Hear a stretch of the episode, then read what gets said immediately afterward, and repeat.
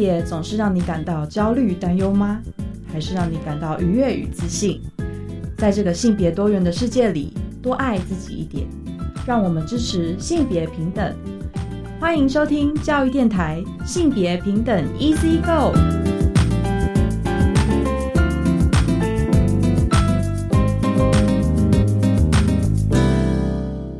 欢迎收听教育电台性别平等 Easy Go，我是玛丽。不知道大家这礼拜过得好吗？大家这礼拜有看运动赛事吗？哈，台湾其实这个礼拜有个很有趣的赛事哦，是黑豹旗，它其实是全国高中的棒球大赛哦。那这个新闻呢，除了黑豹旗本身赛事，或者是有一些是那种感觉是直棒的潜力球员的那种报道之外，还有一个新闻呢，我朋友转推给我看哦，也想跟大家分享，就是有女黑豹女性投手在比赛的时候标出了三振哦。那这一次呢，其实就成为一些大家瞩目的焦点。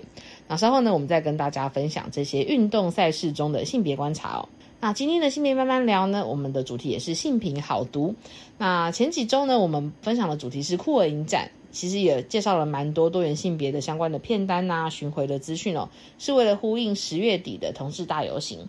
那十月初呢，我们其实也有一个很重要的节日哦，是台湾国际女孩日，十月十一号。虽然我们在性别大八卦的时候有跟大家分享过相关的新闻，但今天的性别慢慢聊呢，我们想要介绍一本好书哦，是《大港的女儿》这本书呢，由作家陈柔静在二零二零年出版的。呃，邀请到的分享伙伴呢，是我们这几个月呢都定期会听到就是分享的声音的网络书店专员俊，一起来进行这个月的性品好读哦。那我们先进行性别大八卦，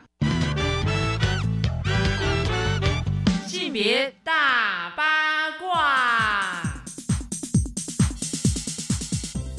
今天的性别大八卦呢，要跟大家分享的主题哦，不知道大家是熟悉还是陌生。如果有看棒球的听众呢，或许蛮了解的哦，就是很多台湾的高中其实是有棒球的校队或者是棒球社的。那为了要有点像是鼓励呢，高中生可以参与棒球的这个运动呢，台湾其实是有一个叫做黑豹旗的全国高中棒球大赛哦。那在十六号的时候举办了开幕赛。通常像这种比赛啊，就是会有那一种，比方说学校本身就以棒球出名的，就是一定会赢的学校嘛。那有一些可能是以社团为主的，有点像是抽签抽的比较不好的话，刚好对上这些强校，可能就只能陪打了哈。那这个新闻呢，哦，其实有趣的是。他在播报的是一个女性的棒球选手哈，就是女黑棒张子文标三阵哦。那学校其实分享说，这是呃同学的天分加上训练七年哦，终于让他登板圆梦了。那其实延平高中它并不是以就是棒球闻名的学校，比较像是一个社团哦。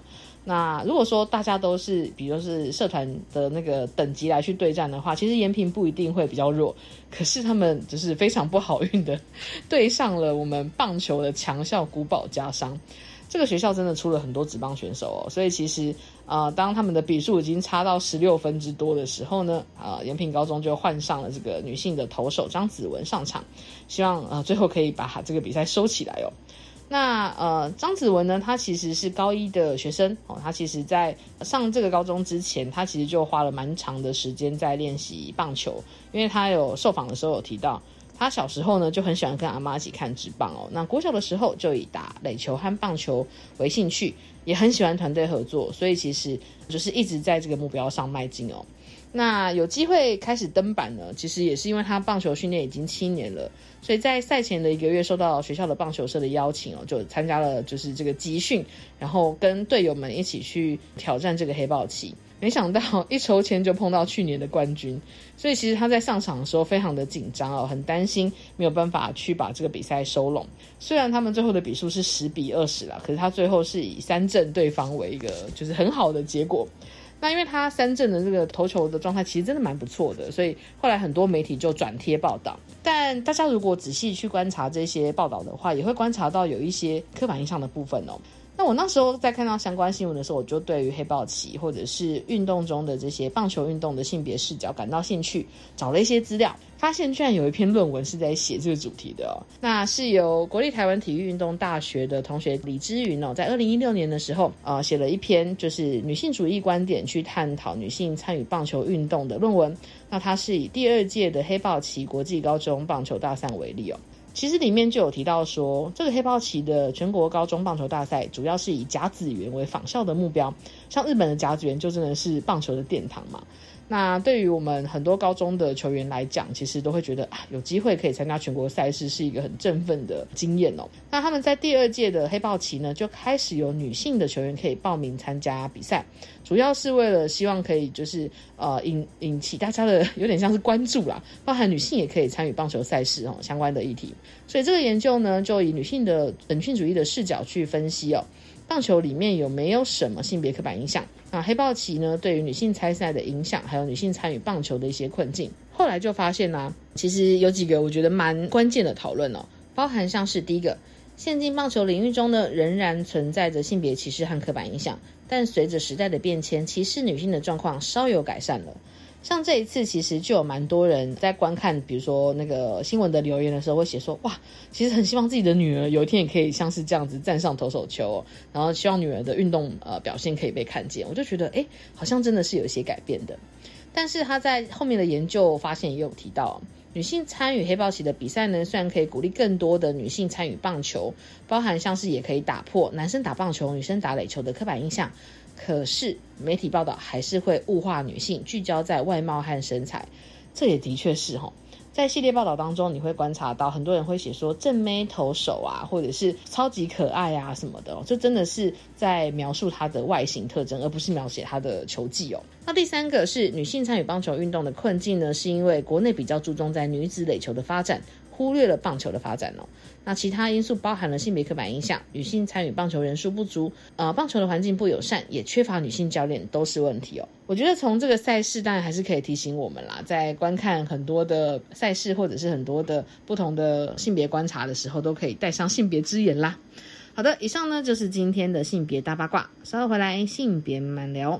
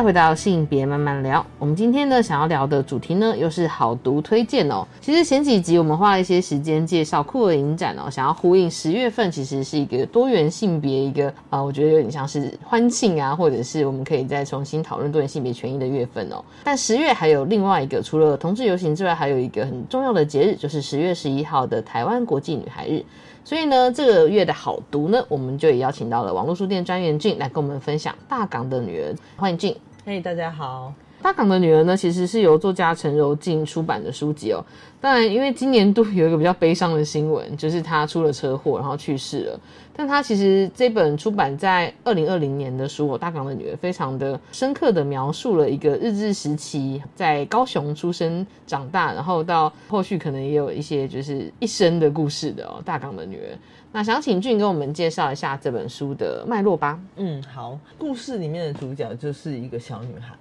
嘿，她是一九二八年出生的小女孩，这样子，那就描述这个主角孙爱雪从小到大的故事。嗯，那当然故事中间穿插了非常多呃当时的时代背景，然后以及她的父亲时期父职辈的一些故事。是，然后描述大港的女儿呢，我觉得非常切题的是，因为是描写她这个女生从小到大的一个过程。嗯，那她。为什么叫做大港女儿？因为是来自于高雄这个海港，是对，所以她很这本书里面描述了很多那个时期在日治时期转换政权的时候，然后包含说高雄的特殊的风土人情，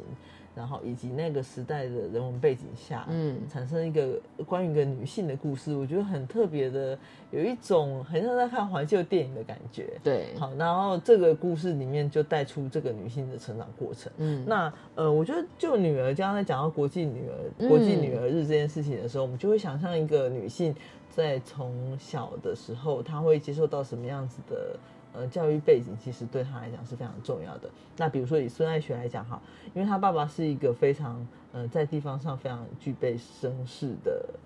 的士绅阶级，嗯，所以他当然对自己家里面的这个长女呢是疼爱有加。嗯，他呃这个主角有其他的兄弟姐妹吗？有，他后面总共应该总共有六个，好像。但他是第一个出生的孩子，对，第一个出生的孩子。那加上他应该是在书本里面描写的样子是。相当具有好胜心，然后也很和善的一个孩子，嗯，所以他们从小就是有让他去接受教育，是。然后那个教育，其实，在当时的，呃，当时其实还是有就是所谓国民小学的这样的教育，可是可以像他一样，呃，念到比较高的是比较少，嗯，这样子。他虽然说是一个小说，但其实也是融合了很多采访的史实故事，或者是在呃上个世纪的整个台湾的发展的背景，包含像是政权转移啊，或者是。那个主角其实也有参考一些人物的故事哦，我觉得非常的有趣。所以其实像刚刚俊有提到了女主角孙爱雪，她其实在她从小到大家里面都给她蛮多资源让她去念书的。但我其实很好奇，哎，就是书中不知道有没有描写到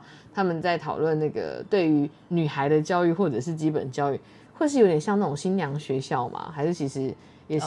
对，就是在教育的过程中也是一样蛮注重就是那种一般学科的这种。他们是重视一般学科以外。你也要去做那个，就是缝纫，缝纫基本。他们就说，因为日本的教育就是女生就是像新娘学校那样子，所以所以他其实都那些东西他都会。是是 是，但是他又有一点个性上的比较奔放一些，嗯，所以他也不拘于此，应该这样说。对，了解。所以其实我觉得蛮特别的是，因为像刚前面有提到哈，就是我们刚刚在开始前有先聊一下。这本书它其实写起来像是一整本小说，可是它创作的脉络是有一些参考的素材的。嗯嗯嗯，这个故事的呃，在书末的时候，作者有提到，这是呃帮一位台湾的绅士陈博士，嗯，帮他岳母写的一个传记，哦，有点像是呃，应该是说以他的故事为蓝图，是，然后来编撰的一个纪实小说类似的，是对对。那我们先剧透一下，虽然会从这个女孩的小时候讲起，可是这位主角的原型，她后来其实有做到什么样子的什么成就吗？或者是？可能有什么样子的一些职场上的慰藉呢？哦哦，我觉得以前的女人呐，说穿了就是还是长大之后就必须要结婚生子，所以她的所有的发展还是在她呃，算接受过了教育，然后中间有经历过一些战乱过程，她还是到最后还是有嫁人嘛。然后嫁人的时候，她是嫁嫁给了一个医生这样子，嗯对，那跟这个医生情投意合。那但是医生在一个比较混乱的时期呢，其实。在经历过白，他描述跟这个医生在一起的时间，其实是像白色恐怖的那个阶段。啊，我是二二八事变的那时候还没接近二二八，对是是是。吧？然后白色恐怖跟二二八二二八的时期，它里面的书中呢描写到他跟他先生的那一段，其实是他先生本来是做医生嘛，嗯，对，那医生这个这个孙爱雪呢，长大之后也就顺理成章成为一个非常厉害的医生，嗯，嘿，然后他这边小小的讲一下他怎么样是一个优秀的医生呢？就是。他对病人呢，因为他会一点点护理跟包扎这样子，所以他可以帮忙处理一些简单的事情。嗯，然后他也跟他先生说：“哦，不能只有你当医生，单单我在家里面我会很无聊。嗯，所以你必须找点事情让我做。嘿，然后所以他那个时候就是，他就说好，那我就让你去做一些不同的事情，然后就就在帮他的忙。那同时之间，他就渐渐发现到，其实呃，他现在可能有对于这种。独立的运动啊，民主运动，民主运动有所追求，嗯，那对现今的政局感觉到不满，这样子，那但但是因为风头上会变很危险，所以后来他现在就是。就离家了，就去日本。是，他去日本那边再继续去做他的医生行业，这样子。哦，所以他有一段时间他们都受日本教育，所以其实到日本去开业也是可以办。是是是啊，当然那个时候其实很多人可能是在国外有互相认识的友人，是是是，才有办法达到这样的事。那时候不是那么容易的。然后他有描述到他们家那个时候，呃，因为其实政局混乱的时候，他说那时候去机场。他这边描述是去去机场是送机的人都比要去登机的人多，啊。然后大家要穿着西装笔挺或者是非常正式去跟亲人送别，因为这么一一去不知道多久才能够再见面的这样子，然后他们就一大家子去送了这个家中唯一的长男去那个出国这样子，嗯。然后他留下来侍奉公婆这样。啊，哦。好好的是他公婆其实都在书中描述都是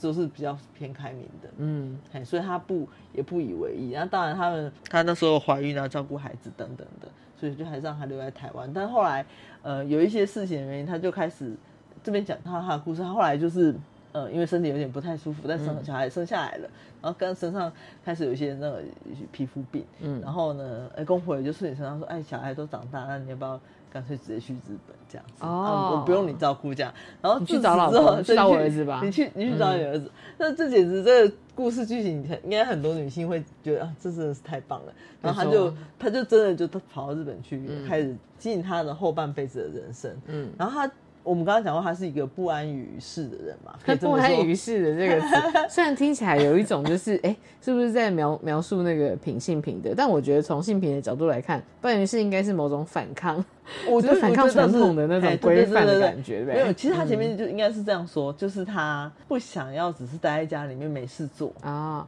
这我也觉得蛮有趣的，因为嗯其实，在讲一个女性，比方说像你刚刚说，她留在家里侍奉公婆，但她小时候又是一个很奔放的孩子。嗯那其实我等一下我们稍后也可以再跟俊一起聊一下，就是那个中间故事的转折是什么哈。但是的确就是从这个女生她从小到大，可能在生命当中碰到不同的阶段，她可能会有一些不同的就是展现，或者是不同的阴影之道、哦。那其实蛮有趣的，因为她这个有点像等于讲了她一生，然后刚好也讲到台湾史。哦在上个世纪，整个是从混乱中找到秩序的台湾史。是是是，嗯。然后我我认为那种变动可能，呃，这故事让人去会去想的是，我相信有也许有这样的原型，是，或是其实不止这个故事原型，可能有很多人有类似的故事，他把它合起来，嗯哼，写成这个描述的这个虚构的情节。那他当然就是剧中的孙爱雪，他就到日本去之后呢，嗯。那先生一方面还是必须要用钱嘛，但是手边也有一点闲钱，就是说，那你要不要做些有有趣的事？好，那他第一个，呃，我讲了他的一些创业三部曲嘛，哈、第一部曲是他就先做台湾料理，哦嗯，，然后呢，蛮常见，在异地可能对，在异地，因为想说想吃让大家吃家乡菜，然后呢，他就找了几个，因为但是一开始在那边跟那跟日本师傅处不来，因为日本师傅强求自己的手艺，不太容易更改他的口味。而且要跟一个女性的小舅、女性的社长哎哎哎，对，就要 算沟通这件事就算你给钱，我也不见得觉得啊，要要怎么样哦。是是是然后他就觉得这熊拍到底呢，他就后来就决定就是辞退那个那个师傅，然后他就找了呃，剧中是书中是说他找了五名女性嗯，哦，来做特别找了女性来，特别找了女性来工嗯作，然后呃来来教他们怎么样做所谓的台湾菜这样子。嗯，那然后就开了一个这些女性是日本人还是台湾人？日本人，啊，哎，嘿蛮有趣的哎，嘿嘿嘿。更有趣的是，他就做了日本，然后呢，找教他们一些手艺，然后大家一直边摸索边弄嘛，因为他想要把那个台湾味留下来。当然，他本身不是说非常，但是他可能可以透过一些方式让这东西变得更好，这样子。那当然就刚开始的时候，店也是小小有所成，嗯那结果呢，到最后在很好的一个故事中间，就是有一有一天有一个女人来这边，然后吃吃了他东西，就说啊，你是不是高雄人这样子？哦，好像是某一道菜就有点到那个家乡的味道。嗯我觉得这对某些呃在在异地的人来讲，应该是一个很大的慰藉这样子。嗯不过这件事情最美好的大概就停留在这里，因为之后呢，那那五个女性厨师呢，呃，结婚的啊，然后被挖角的，诶 或是怎么各种原因，然后就纷纷离他而去。他自此之后就觉得这个东西不太靠谱，啊，这样子。嘿是说跟女性合作不靠谱，还是做餐厅生意不靠谱？呃，做餐厅生意不靠谱，哦跟跟女性合作有它的限制性，因为它事业发展到一个阶段的时候，他们可能就会因为某些原因就停止了。是，对我觉得这个可以反映出一些，比如说在不同的时代背景下，像现在可能很多女孩或者是女性，她在追求自己的梦想这件事情上，可以得到很多资源。是，可是要想一下，在大概呃五六十年前，或者是甚至大概是一个世纪前的台湾或者是日本，当时候作为一个女性，可能结婚就是在家里的，你真的没有其他选择。比方说你结婚还可以出外工作，那特别是日本又想象到那种大男人主义跟就是太太就是这样家庭主妇的那个状况，嗯嗯嗯，所以我觉得就是比如说读到这一段的时候，我会在想说啊。该不会是女人为难女人嘛？其实不是，哎，就真的是啊，这个时代下的女性好像都有一些无奈。对对对，那但是他也是觉得说啊，毕竟就是把这种手艺的东西传给别人，必须就是别人学走了，你的优势就不在了嘛。哦，的确，就是手入菜的那个口味可能很关键。对对对，那当然他那时候一开始只是想要找一件事做嘛，嗯，但结果没想到他也是做出兴趣来，然后第二个行业他就后来好像是有。呃，因为因缘际会，知道了一些有关于美国的那个洗衣机的一些哇，她是一个很很新潮的女性啊。这这些东西是她据她书本里面都是她先生有很支持她，是，然后一方面有说啊，一方面有在注意那个房地产，然后他就可能就是帮他留意一下房地产，然后你可以在那边地方开那个就洗衣店这样，然后洗衣店就是呃自动洗衣机。这样子，然后因为他说这个需求好像很大，然后就做着做着做着，他就开成连锁店这样子。就像我们现在随处可见路边的那种洗衣干衣店，在当时候的日本应该也是哎很罕见吧？应该是应该是很罕见，但是好像书中是描述他就是做的很兴盛，他就变成所谓的社长这样。是是是，非常非常忙碌。这忙碌到呢，因为其实我们刚刚这不是说这个原型是。一个绅士写他的岳母的故事对对对，我看一些报道有写说那个岳母应该是经营商社的社长，然后也是生意非常成功的。是嗯，然后呃这边有写到就是他非常忙碌，嗯，忙碌到所以他的女儿其实也就是这个故事的原型，想要写一个他岳母的故事，就是他太太嘛哈，他太太也是是小时候对母亲的印象是很薄弱的。啊，因为他忙都在工作。都在工作，那可能就是。但是衣食无余啦，是对的，就是这样子，就跟某个世代传统的母亲的角色不太一样，是一个女强人型的妈妈这样子啊，对对对啊，好，那我们在下个段落呢，再请俊来跟我们分享一下哦。其实刚刚听起来就是从这个孙爱雪这个女性的主角，她的从小到大的各种感觉很有趣跟很奔放的经历哦。那其实，在不同的章节里面也有很多她跟其他女性的互动故事哦。那我们先休息一下。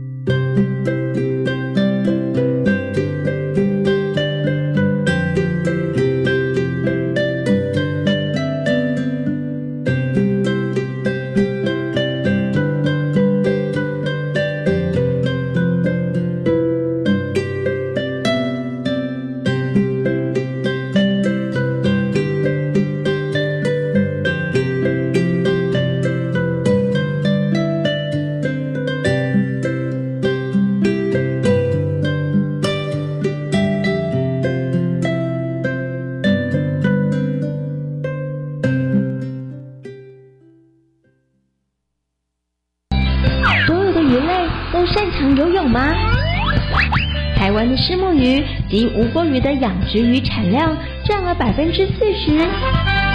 小鱼集体行动是为了要保护自己。台湾是一个海岛，拥有丰富的海洋资源。教育电台 Channel Plus 海洋科学来调查，大爆海洋世界的秘密，邀请你一起来探索学习。你有没有发现长期推动本土语言的人呢？有啊，有默默奉献的推动者，也有长期贡献推动本土语言的团体。是谁呢？赶快推荐他们来参加本土语言杰出贡献奖。在什么时候呢？九月一号开始征件，到十月三十一号。相关讯息请到活动专网搜寻。耶！明年世界母语日，大家就可以在颁奖典礼上看到喽。以上广告是由教育部提供。古人说：“宰相肚里能撑船。”老婆，你看我肚量这么大，是不是很贵气啊？嗯，你呀，作息不正常，高血压又尾鱼肚，什么贵气？搞不好是代谢症候群啊！腰围、血压、血糖超标，就是代谢症候群了。尤其是男性腰围在九十公分以上，女性八十公分以上就要多注意啦。可是我早就超过九十公分了耶！胖子回头金不换，从现在起就要吃的少盐少油，还有要运动。是，老婆大人。以上广告由国民健康署提供。我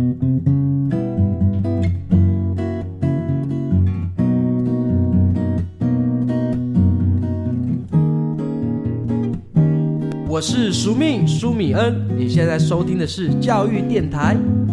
我，朋友们，就爱教育电台。耶。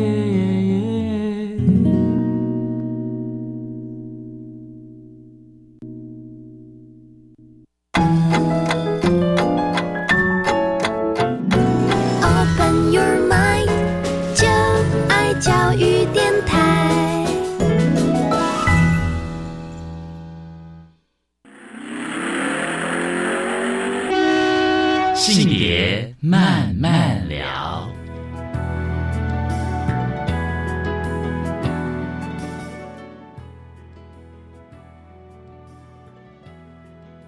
欢迎再回到性别慢慢聊。那我们在这个段落呢，想要跟俊来一起聊一聊《踏港的女儿》这本书。他是在描述一位呃，就是女主角哦，她其实有点像是日治时期在日本经商，甚至还当到商社社长这样子的一个蛮传奇的女性的一个生平改编的故事哦。那我会很好奇的是，通常在描述这种女性生命经验当中，或许身旁也会有一些对她影响很大的其他的女性，嗯哦，那这些女性可能有什么样子的角色有出现在书中呢？那我觉得呃，刚刚在讲这个。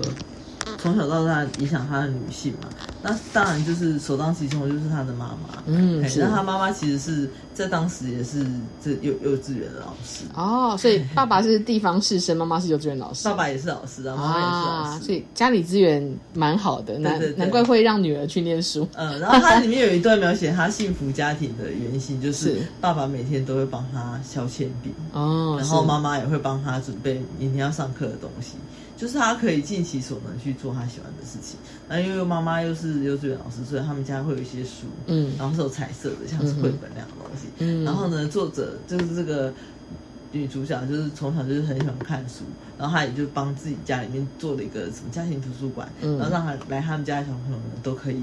看书，然后从小就很有生意头脑 哎，对对对，嗯，然后他他爸爸那时候还觉得，哎，如果是个男生的话，必定大有所成。是，但其实即便他是女性，也不会影响他这个经商的个性。对，我觉得你刚说的这句话 也很常在什么时代剧里出现，就是啊，你这么能干，真就是真可惜你不是个男性。我想说，没有，人家女性也当到社长哎，是是是，对。然后它里面其实有一一小段故事，是他们真的都是对这个女儿就是宠爱有加。嘿嘿嘿，然后宠爱有下的状况就是，他后来有去株式会社，就是银行类似银行里面当个重要的角色。然后有一天就是类似要去做，就是突然间被长官了，有点像是故意给他一个难题，嗯，然后去去处理一个很复杂的问题就对了。然后呢，他去弄了好半天，就类似加班这样子。然后到了晚上呢，大家都很担心他怎么都还没回来。他妈妈就是担心到就是甚至就是很。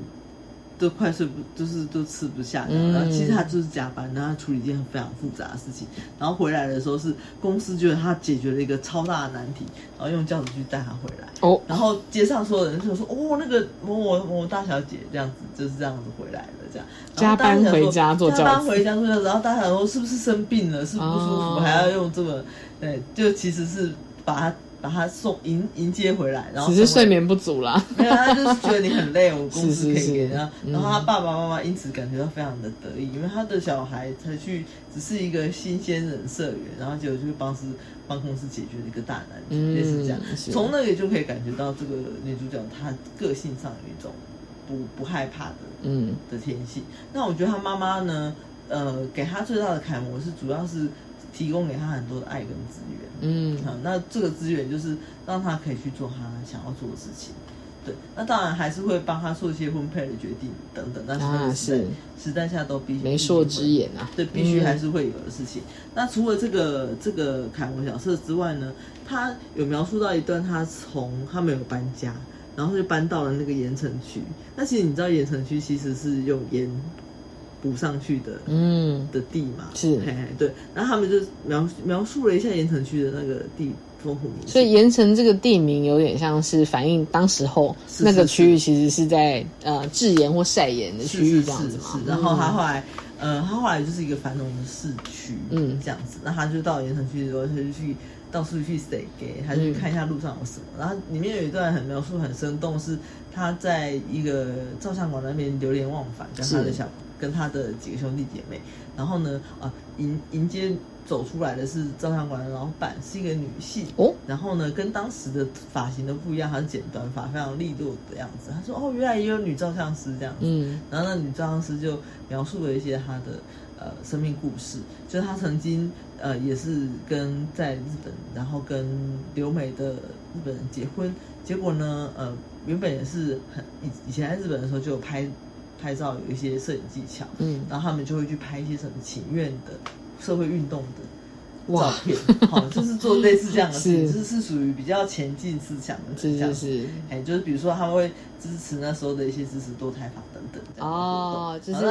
哦，所以这个角色就是有点像是相馆的女老板这个角色，就是在日本的时候有参与到性别运动，就是就是类似这样的角色，比较前进的，是，那他当然这里面书墨也有。提供一些照片，就是那个时候留下来的哦，所以这个改编的这个内容是可能是真的有，可能是真的有，可能是真的。那他赋予这个角色，然后他说这个，那你为什么会到台湾来呢？那他其实是呃，刚刚不是有一个留美的先生嘛，都是公子哥，然后有一天不知道怎么回事，在路上就是好像有记者的人，然后去拍到说，哎，这个他太太居然在路上跟一个男性在北投的路上走在一起，嗯，然后大家就绘声绘影说啊，你被戴绿帽了这样子。然后先生就非常生气，就说什么：“你怎么可以出去外面跟别的男人勾搭等等？”他就说：“你把我关在家里，我我才不想被你关在家里，我也是个自由的人。”这样子。然后总之，他就后来两个人就离婚了啊。但书中是不是有提到，其实是个误会？其实误会那就是他表哥啊，啊亲戚亲戚表哥，他就是说什么表哥？但真的是，然后他他现在是讲，就是说表哥不是哥，意思就是说。他并不是跟你有直接血缘关系，然后还会说会你说他们，人家看到他们勾肩搭背什么的。我觉得对于不同时代，对于女性的那个道德的约束，就是特别是在上个世纪，那个一定会是很多评判的标准。对对对，然后就被说的很难听等等的，然后结果居然夫家跟娘家都希望他就不要留在日本，他就索性哎那算了，那我就回来，嗯，回来台湾，然后自己自立门户，在这个台湾的。南端找到他自己人生的第二春。啊，是是是，所以感觉这个角色对女主角来讲就会是一个蛮进步思维的哦，对，然后展现了他非常的帅气，这样子听起来也是很帅，是是是，没错没错。然后我在看到的时候也觉得，哎，他透过这段描述描写了一个时代的一个缩影，对，然后描写一个女性特别的女性，然后在他们的心中，然后嗯，他以及那时候繁华的样子。繁华的街景这样子，我就觉得，哎，这这段是很有趣，这是在他生命中的一些可以让他渐渐到说有不同的女性的样子。那当然，他也是有身边的的其他朋友可能没有像他这么好命，嗯，因为比如说他结婚了以后，他有里面有描述一段他回去参加同学会。嗯，那因为我们知道那个时候台籍人士其实很少人已经念到高等教育啊，是，然后又女性又只有几个而已。嗯，那所以他说，即便是不同年级的，大家都很熟。嗯哼，因为其实人不多，人不多。嗯，然后大家可能聊就说，哦，那你嫁去哪里啦？那有些人可能是嫁到高雄，是是是，嫁到台南或嫁到嘉义，就非常遥远，都是跟地方士绅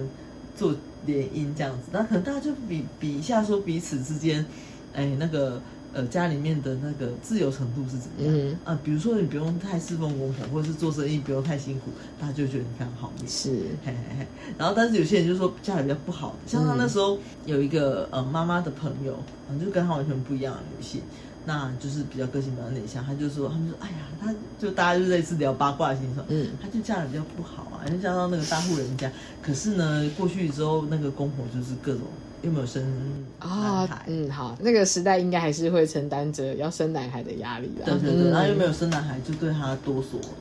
批评。嗯，然后一直找各种机会，就类似是有点半虐待的状况。嗯嗯，然后他后来就是受不了。嗯，然后娘家因为很远嘛，嗯，高雄可能离那地方很远，然后过了好一阵子，发现哎怎么没回娘家，才去拜访，才发现哎女女儿女儿被折磨的就快不成人形了这样子。然后很受不了，就是说发现她精神有一点异常的感觉，然后赶快把她接回来，就是彼此就说啊，那就类似就是让她安心养病这样子啊。但是婚约没有断哦，就是没有离婚，因为可能在当代如果说要离婚，感觉会有很多污名啊，对对对，和刻板印象，所以就是不离婚，但是为了以修养的名义让他们分居了。我特别讲这段是因为他这个也有带到后面，他们到了他很老了以后，他才知道说哦。透过一个别人的口中转述才知道，那个女生小时候的朋友是其实是装疯卖傻哦，家人也帮忙他吗？对他们就说啊，她以后就被当成疯婆子一样的被关在家里，其实他没什么事，但是可以不用离婚，但是也不会被别人嫌弃，又可以顺利逃离那个家。他说他其实，然后那个那个女生说他其实不在意，自由是无价的。嗯，是，毕竟如果是在夫家的话，感觉会过得更。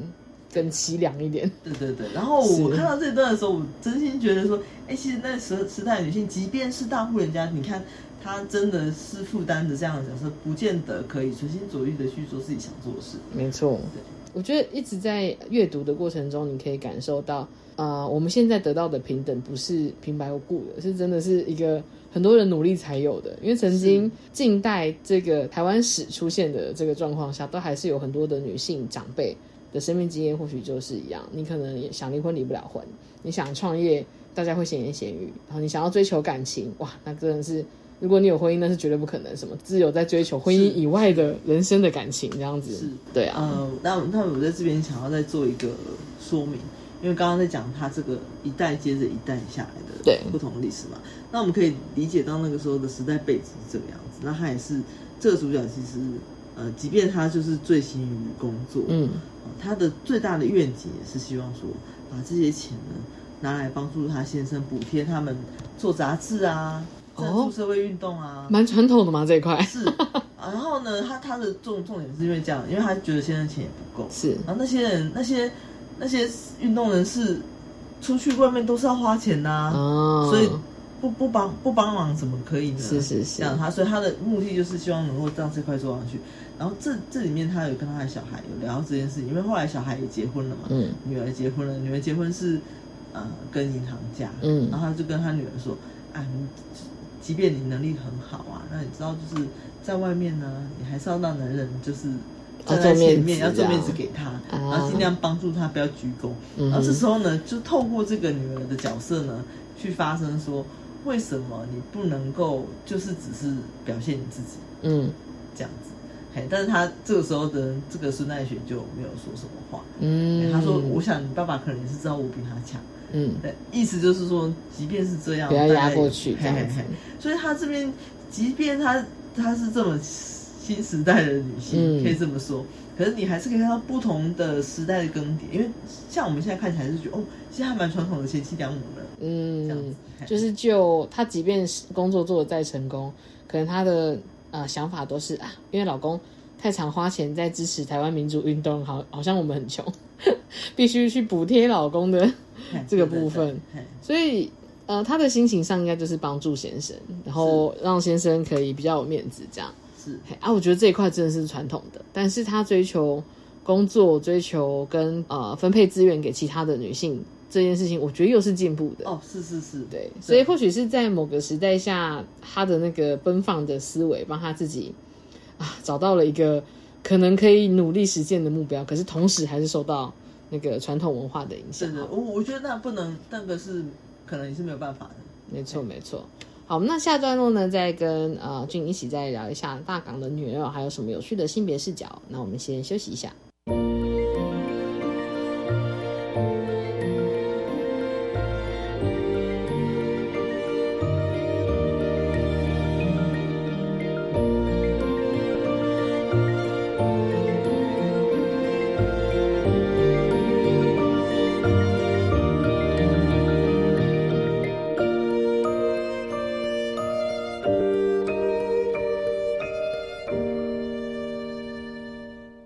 再回到性别，慢慢聊。那我们最后一段呢，想要来跟俊来聊一下哦。其实这个角色啊，就是孙爱雪，嗯，哦，她其实在她的人生之路上啊，有非常多有趣的又复杂的，呃，有点像是经验哦，或者是他对事情的看法。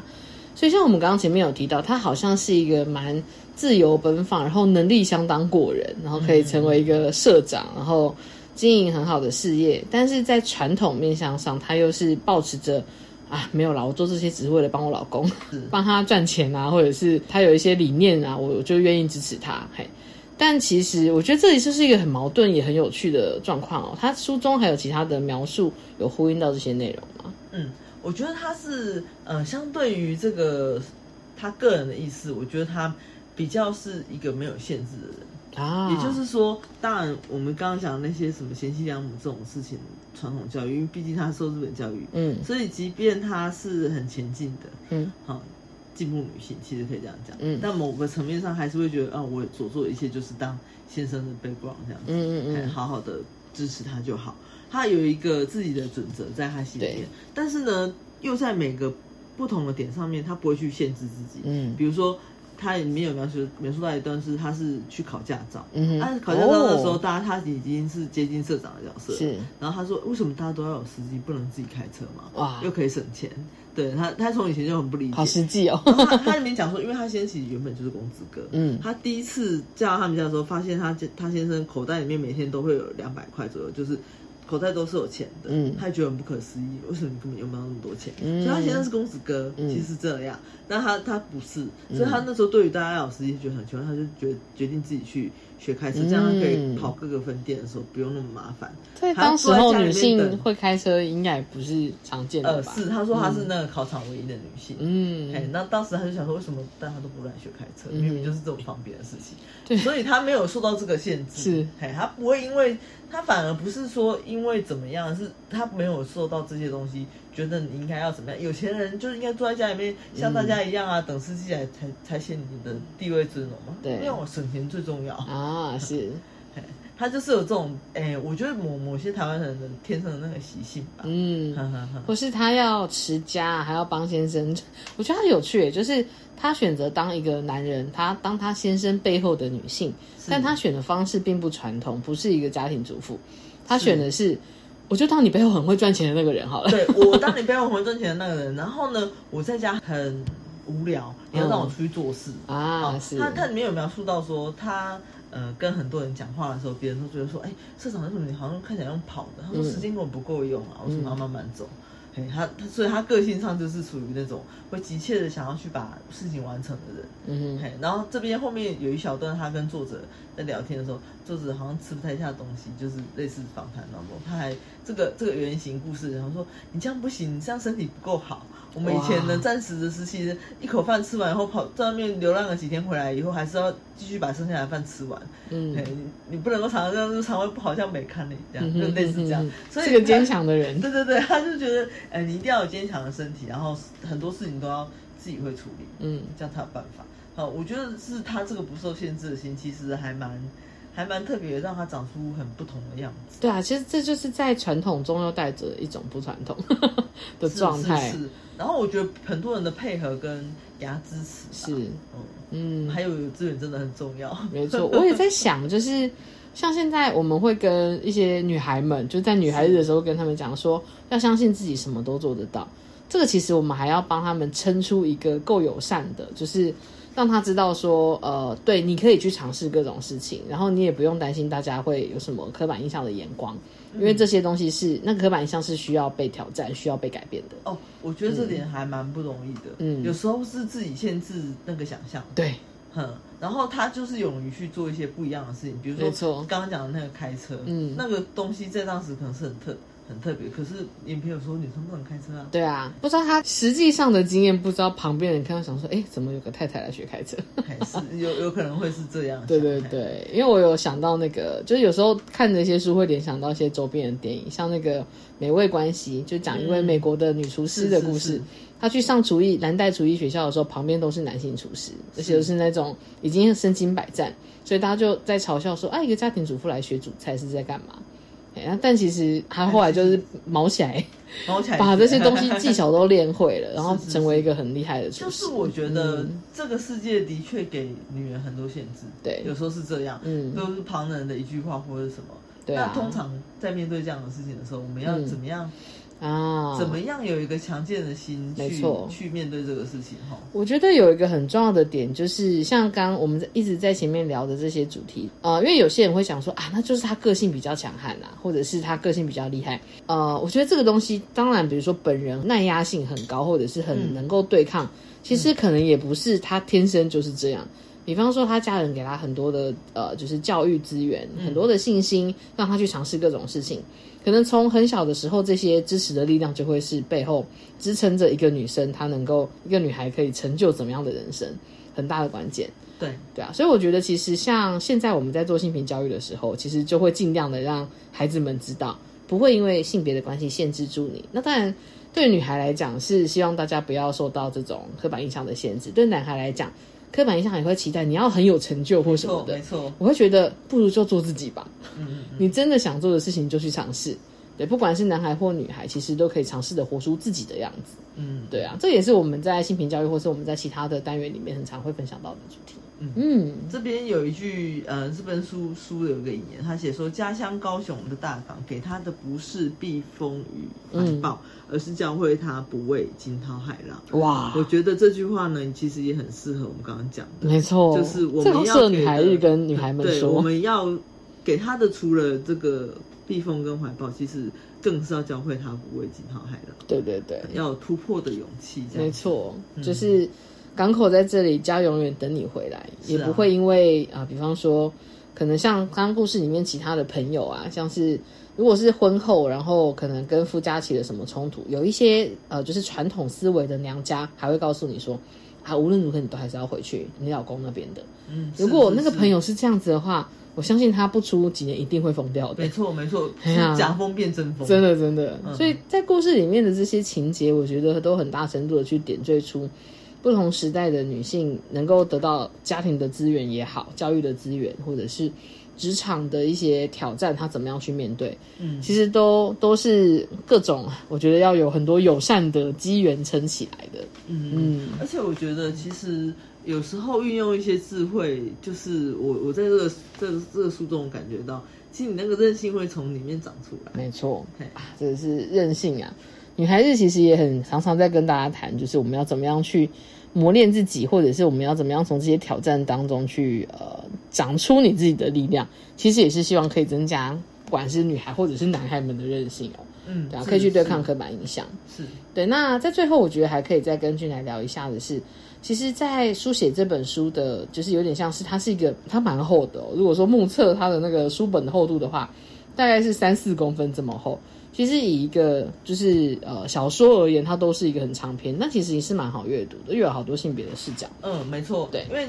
故事主角是女性嘛，那从头到尾的所有东西就环环绕这个女性的故事当中，又经历了不同时代，嗯，然后呃，她身边又有非常多女性角色，嗯，那跟她生命经历不一样的人，给她一些启发或者是一些相对的对照，嗯，那我觉得在她的过程当中，她也没有特别强调说。呃，他是一个怎么样？但能够给予他人帮助，嗯，然后去呃不吝啬分享资源、啊，对，不吝啬分享资源，因为很多人就是如果我今天功成名就，我其实自己好就好，或者他先想做那些呃。社会运动的时候，嗯，要花钱啊，他也不会觉得说那不要花，没错，他就是完去尽量去完成他想做的事。然后从这个过程中，他也感觉到说，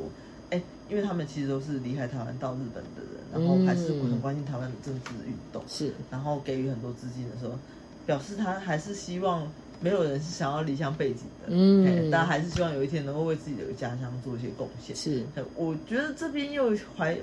怀绕着所谓母国情怀的这种概概念，就是终终究如何还是要呃对自己的土地有所呃帮忙，没错，就是这个也是让我蛮感动的。是，就是讨论到的是就一个传统女性的视角，她关心的除了私领域家里面的事情之外，即便她说她的出发点是为了要资助丈夫啊，或者是呃就是丈夫在资助民主运动，但她的目的是资助丈夫嘛。或者是他就是想做自己想做的事情，嗯，但我觉得他都有一种从私领域跨到公领域的状态。哦，有应该这样说，嗯，能力很好的人就会发现到，其实自己过得好以外，别人也可以过得好。因为他知道这些做运动的人没有钱，是，嘿，那他先生去世之后，他就决定把这件事情变成他的日常行为，哦，这样，所以他继续，他先是他先生离世以后，他还是继续帮资助这些事情，嗯，然后后面书书周末后有一段很有趣是，他就讲说，哎，他的秘书来问他说，是不是要帮你订明年回台湾选举的那个机票，对，那是他的固定行程，嗯，嘿，投票对他来讲就是他的。例行的表现，他的 to do list，对对对，然后他就说他要去选，他然后跟他的助理说，哎，你们这身为日本人要更关心日本的政治，嗯，我们台湾都出女总统了，你哇。要那个，哎，女力当道，真的真的，对，应该说除了女力之外，她也一直在身体力行的去关注，比如说台湾的人权运动啊，或者是在台湾的发展过程当中，她作为那个商社老板、社长，可以怎么样，就是。作为海外华人的一份力啊，台湾台人的一份力，是是是，对啊，这本书真的很精彩。那当然，他在今年度又开始受到重视，是因为有点遗憾的哦，就是这个作家他之前出了一个车祸，应该是被那个外送的外送的人员撞到，就就去世了嘛，其实非常的遗憾，非常遗憾，因为这作者呃文文笔很好，以外呢，他当然也是。对于这种史料研究非常有心得。对，嗯，那他当然也说这本小说其实不完全，我们刚刚是说以以有点像虚构的历史故事，它里面融合以一个采访人物为背景这样子。对对对，那你可以想象可以采访到这样的人物，他的描述功力也是非常好。是，对，那真的很可惜，就是就是呃正值壮年，嗯，觉得损失了一件女性作家。对，从他的文笔上去看到女性的故事，其实都很细致。然后他也在那些人物之间的关系里面呈现出很多的议题，我觉得真的是知道这个消息之后再回来读这本书，就觉得好可惜哦，失去了一个很棒的女性作家。对，因为他其实我们刚刚讲的这个，他当然也有嗯觉得说，哎，在采访的时候他也有感觉到说，哎，就果然这个比较上一辈的女性长辈还是会有那种贤妻良母那种概念，是当然跟现在的价值可能不是那么近那么相符合，他也有提到这一点。嗯，所以我觉得他的视角是一直很踩在这个。呃，为女生发声，然后去记录历史故事的这个点是。好啦，那我们就在呃今年度应该算是最后一集好读分享了，希望明年还有机会可以邀请到俊来跟我们相信我们有很多有关女性生命故事的好书可以跟大家继续分享。没错，那推荐给大家大港的女儿陈柔静作家麦田出版的作品哦。那谢谢大家收听我们今天的节目，就到这边啦，大家拜拜，拜拜，谢谢。